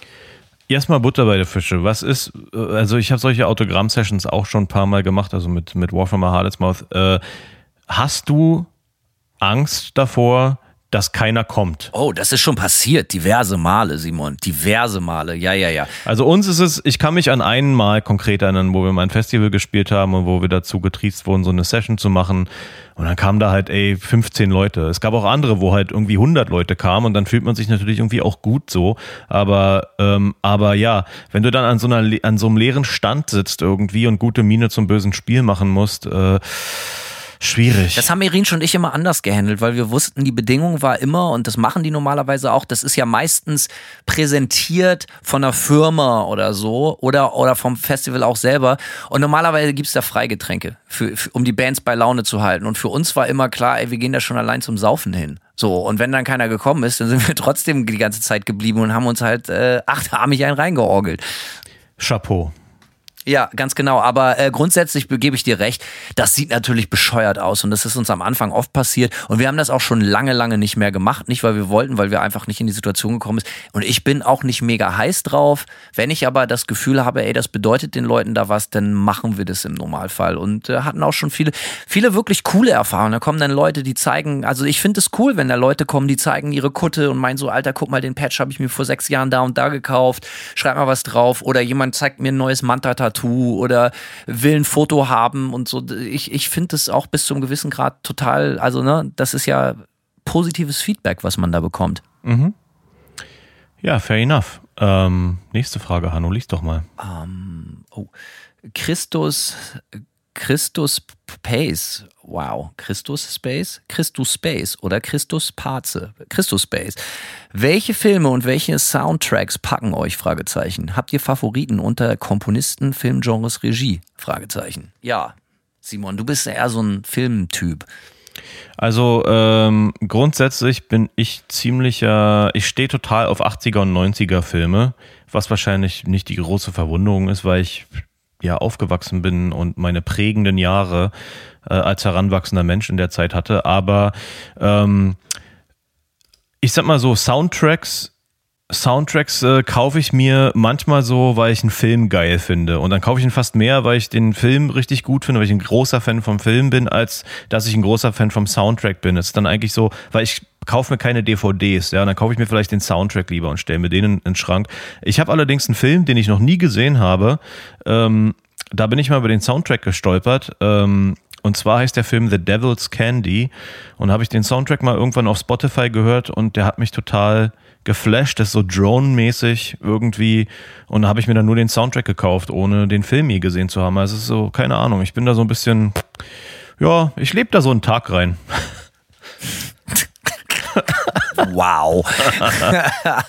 also, ich äh, kenne mich damit überhaupt nicht aus und ich mag, wenn Soundtracks meistens in erster Linie, wenn das einfach nur ein Sampler ist äh, mit verschiedenen Songs, die für den von verschiedenen Bands, die für den, also da fallen mir jetzt zum Beispiel ein, einer meiner absoluten Lieblingsfilme, Dazed and Confused von 1993 äh, äh, ja, da ist halt Alice Cooper, Kiss und solche ganzen Geschichten, so, so 70er Jahre Mucke, das ist für mich so Classic Rock, das ist natürlich das Allergeilste und der Film ist die, die absolute Messe. So kann ich nie, auch, Dazed and Confused kennst du sicherlich, oder?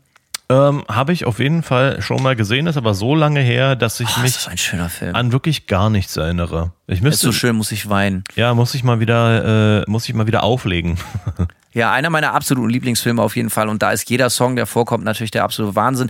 Ein anderer ist ein richtig geiler B-Movie von 94, glaube ich, ist der äh, äh Brainscan heißt der. Alter, Ken nein. Ja, ja, sicher. Brainscan, halt dich fest, halt dich fest. Brains, Brainscan, die Intro-Melodie, der, der, der Soundtrack von Brains, also die, die, die, die, die Titelmelodie von dem Film. Ja, habe ich direkt war, im Ohr. Äh, halt dich fest, war viele Jahre lang die Bühnen-Intro-Mucke von Manta. Für, auf, der, auf den letzten Touren, ja. Brainscan. Und das ist natürlich geil, weil da kam raus so gerade so Grunge, Post-Grunge-mäßig, da war so Rob Zombie bei, Ted war dabei. Primus. Äh, Primus, ich glaube Butthole Surfers bin ich mir nicht, aber 100%, also der absolute Wahnsinn. Also wer so, so auf früh 90er, mit 90er Jahre Alternative Rock, also richtig unpeinliches Zeug steht, der Film ist auch der absolute Wahnsinn. Mega. Ist einer der besten Filme aller Zeiten, Brainscan. Also, jetzt werdet ihr demnächst natürlich rumlaufen und allen Leuten aufs Brot spielen, wie geil der Film Bra Brainscan ist. Erinnert euch dabei, wer hat euch draufgebracht? Wie immer, Gear of the Dark. Hanno Ähm. und Simon, ja. Kurze äh, Ein Anmerkung noch. Brainscan war der erste Soundtrack, den ich jemals äh, in meiner Musikcollection hatte auf CD. There you go. Ähm, und ja, ich werde den wahrscheinlich die nächsten Tage wieder gucken, weil der Film hat auch so ein, das, ich weiß, ich habe den das erste Mal gesehen, das war auch so eine ganz geile Zeit, wo man so Teenager war und der kam so nachts dann wahrscheinlich auf Kabelkanal oder so. Äh, und, und man, man saß in seinem Zimmer, war vielleicht so 15 oder so und Cola saufen und Chips fressen und so und miteinander. Also das gibt's ja heute gar nicht mehr, dass ein Filme überraschen, weil es, man nur das gucken kann, was im Fernsehen kommt. Man zappt da rein und der ist auch gerade erst losgegangen und na, Alter, was ist denn das für ein geiler Film und die Story ist auch Killer. Natürlich total eindimensional veraltet, auch äh, die Special Effects, aber ja, Wahnsinn, Wahnsinn. Ey, Hanno, Habe ich was Gutes gesagt, ne? Ich frage mich gerade, Hanno, ob wir den, weil so wie du das beschreibst, so habe ich den Film auch entdeckt. Ich habe bei meinem Cousin gelebt, glaube ich, in der Zeit, oder ich war übers Wochenende bei meinem Cousin und der hat schon gepennt. Das gleiche. ja, ist das Gleiche. Ich habe bei dem auch mal gelebt für eine Weile. Äh, ich war nachts noch wach, er hat schon gepennt und ähm, er hatte einen Fernseher im Zimmer und so habe ich Brainscan, Alter, 11 Uhr nachts oder so äh, entdeckt. Vielleicht haben wir ihn tatsächlich sogar zur selben verdammten Zeit gesehen. Ja, Alter. das frage ich Das mich schweißt gerade. uns für immer zusammen. Ja, das war die Einlauf, das war die Einlaufmelodie von Manta auf den letzten Touren. Also tierisch spooky, richtig geil. Fett. Ähm, fett, fett, fett. Also, oh Alter, was ist denn hier? Ja, lies mal, du lies mal den nächsten vor. Das ist mir zu Ich kann das Wort nicht aussprechen. Kannst du das aussprechen?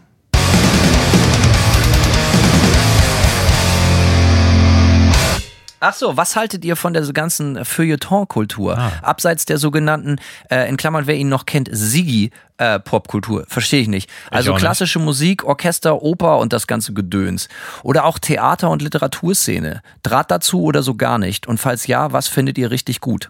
Ähm, es gibt keine gute und schlechte, also be beziehungsweise es gibt keine guten und schlechten Genres, sondern es gibt eine gute und schlechte Mucke so. Und ich finde, es gibt klassische Musik, die mich unfassbar bewegt und völlig umhaut.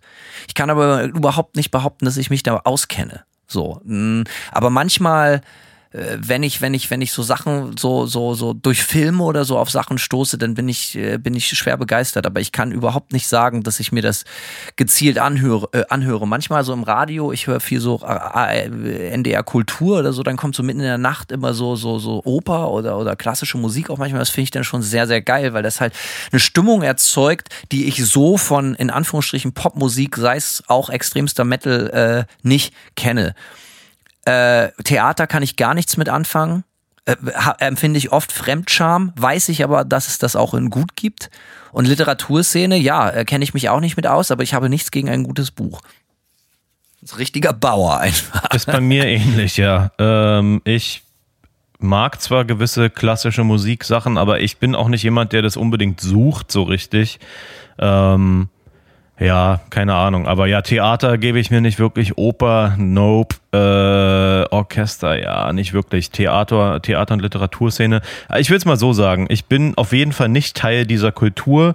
Äh, es geht mir aber so ein bisschen wie Hanno. Es gibt Momente, da stolpert man über etwas, äh, was einen dann richtig flasht so und dann, dann ist es auch manchmal so, hat es so diesen Rabbit Hole Effekt, so dass ich mich dann durchaus, dass mich das so flasht, dass ich mir dann auch super viel äh, von den gleichen Interprete äh, Interpreten, gleichen Komponisten reinziehe oder aus der gleichen Ära oder irgendwas. Aber es ist nicht so, dass ich es äh, richtig aktiv sonst suche. Es muss mich immer irgendwas drauf stoßen.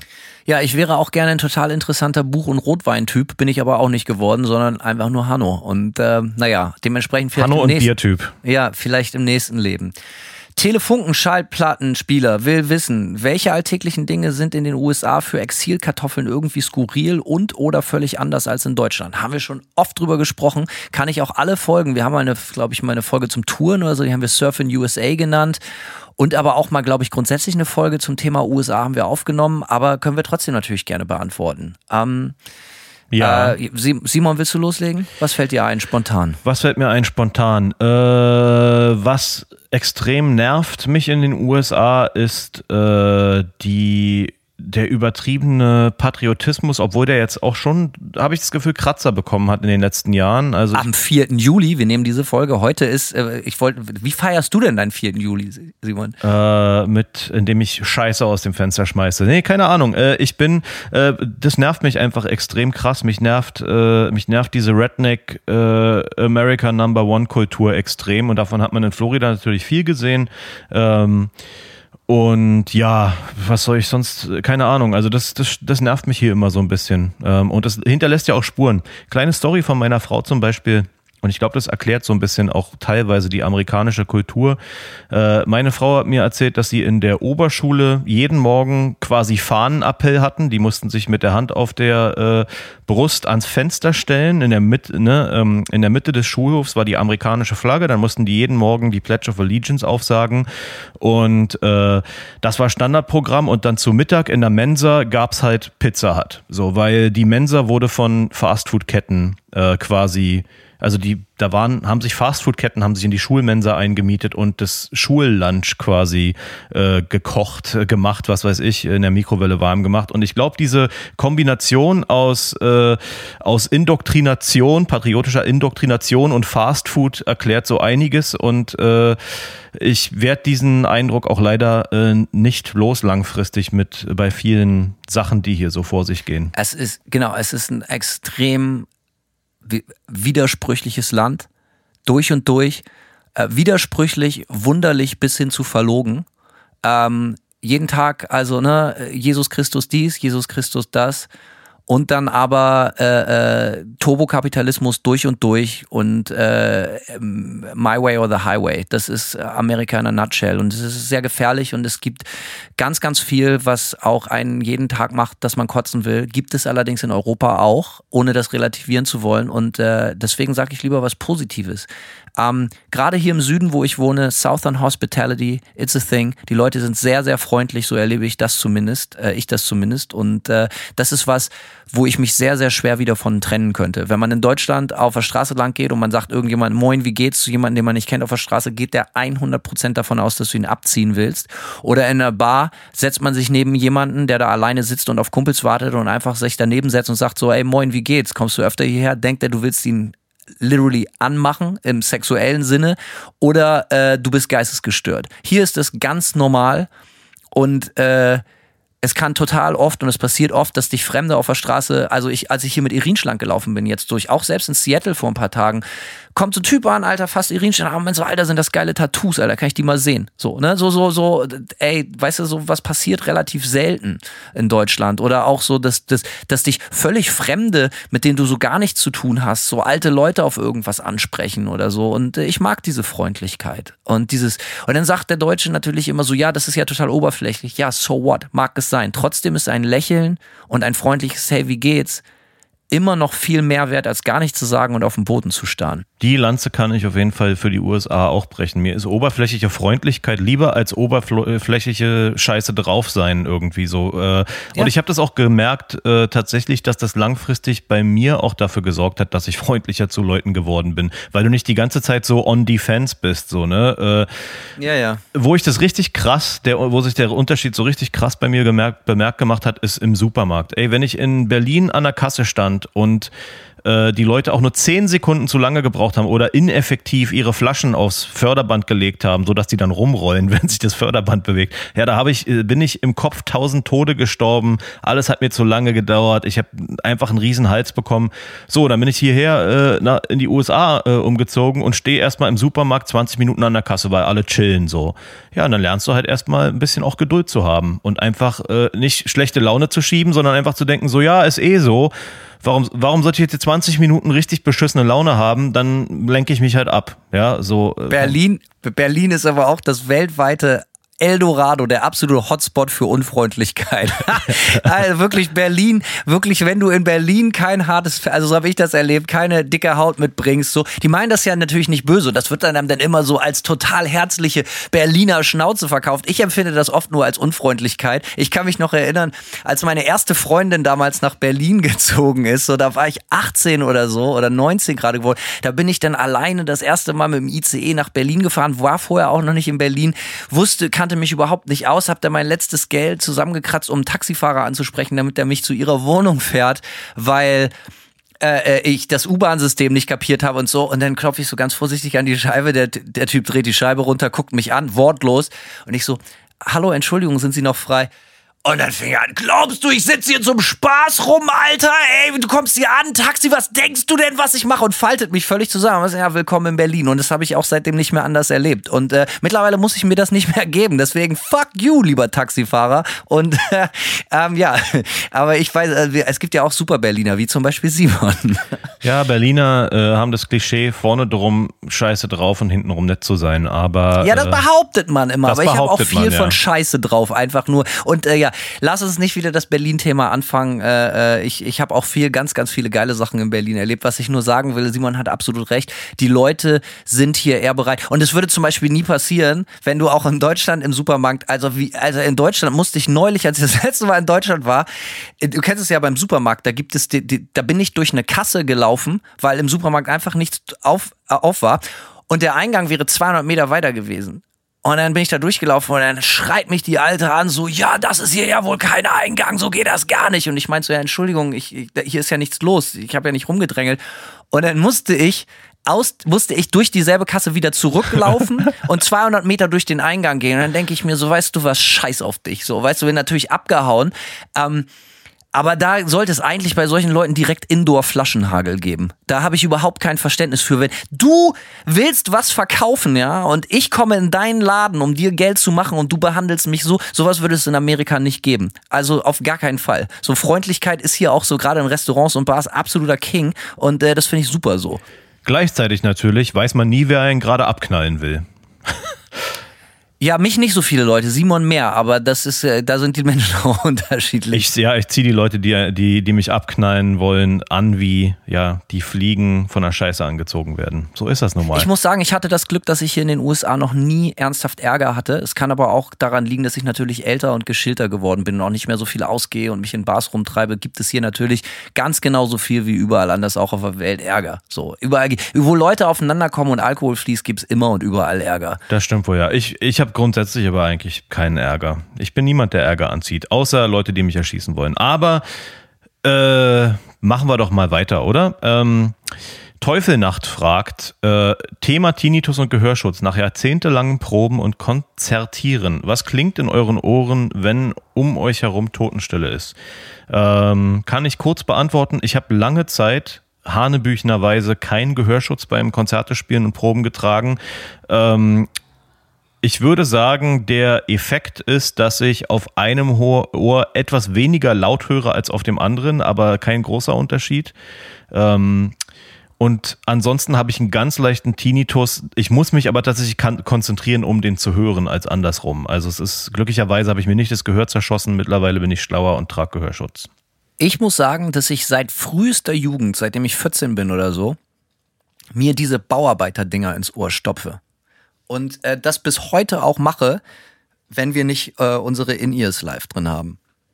Sprich, ich habe tatsächlich meine Ohren immer beschützt, gar nicht so, weil ich Angst hatte, dass ich da später irgendwie einen hohen Preis für bezahlen würde oder dass die Ohren schlechter werden, sondern ich habe das Ge äh, Gefühl von so klingenden Ohren nach Konzerten immer gehasst. Und irgendwann gewöhnt man sich auch an diesen Sound. Und ich könnte überhaupt nicht mehr ohne diese Bauarbeiter-Dinger im Ohr spielen, weil ich nur an diesen Sound gewöhnt bin, dass ich nur so wummernde Bässe hab und und äh, ich kriege eigentlich nur Kickdrum und Groove mit. Aber dieses ganze irritierende, dieses und wo man auch seine Fehler hören würde in der Stimme und im Gitarren Spiel kriege ich überhaupt nicht mit, weil sie durch diese Dinger geblockt werden. Deswegen war auch der Umstieg auf das In-Ear erstmal ein bisschen komisch, weil man gemerkt hat, Alter, so klinge ich, so scheiße spiele ich, aber mittlerweile geht das auch. Äh, grundsätzlich ja, ich habe äh, deswegen bin ich äh, Knock on Wood mittlerweile äh, bisher verschont geblieben von so Tinnitus-Geschichten.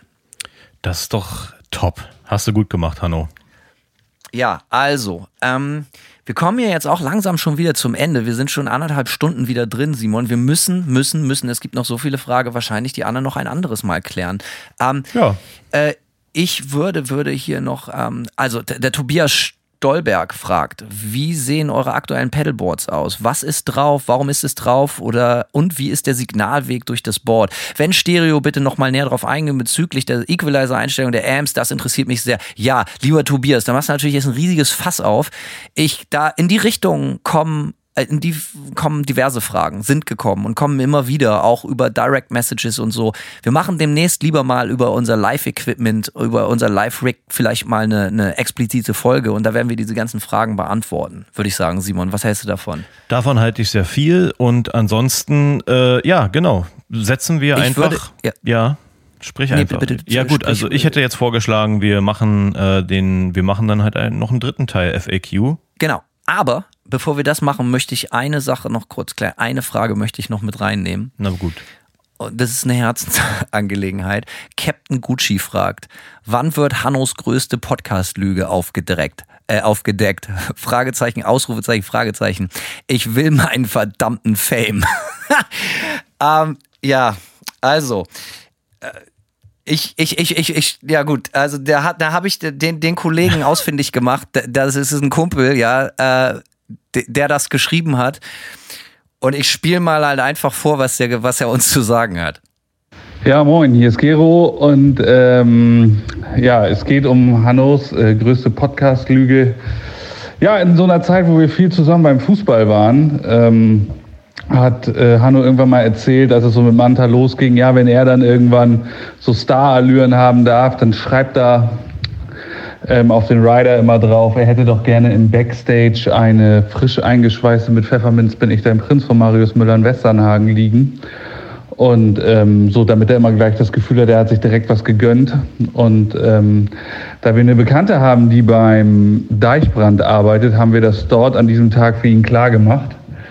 Und äh, als er die bekommen hat, ähm, saß er neben dem Bassisten von Tokotronik und die haben da dann im Podcast nochmal drüber geredet. Und ähm, der hat gesagt, äh, ja, mega geil. Und Hanno hat dann gesagt, äh, ja, das habe ich da so aus Spaß auf dem Rider geschrieben. Das ist natürlich völliger Quatsch. Das waren Kuhlmann und ich. Und ähm, ähm, ja, das musste mal gesagt werden. Habe ich schon aus Versehen auf Stopp gedrückt. Ja, das musste mal gesagt werden. Äh, ja, äh, lieber Gero, lieber Kuhlmann, hier nochmal die öffentliche Entschuldigung. Äh, ich habe tatsächlich, die Sache ist folgende.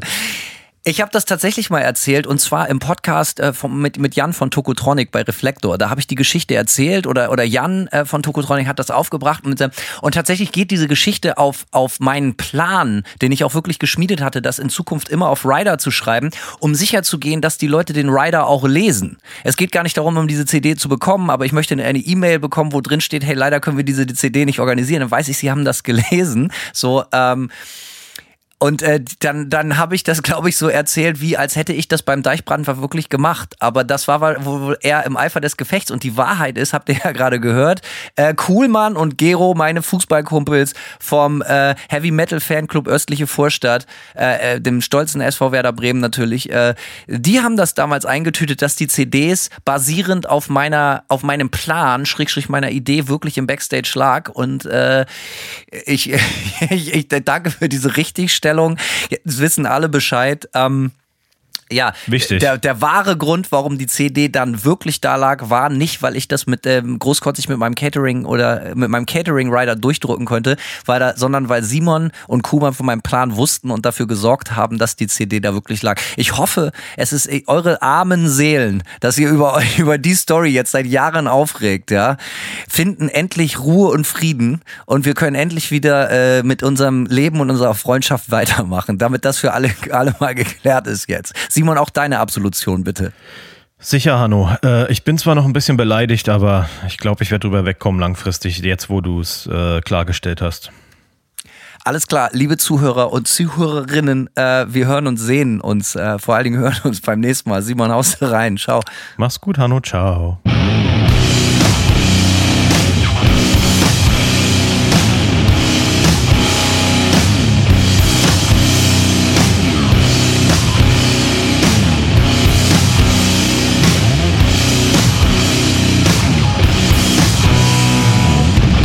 Serve one master. That is destruction.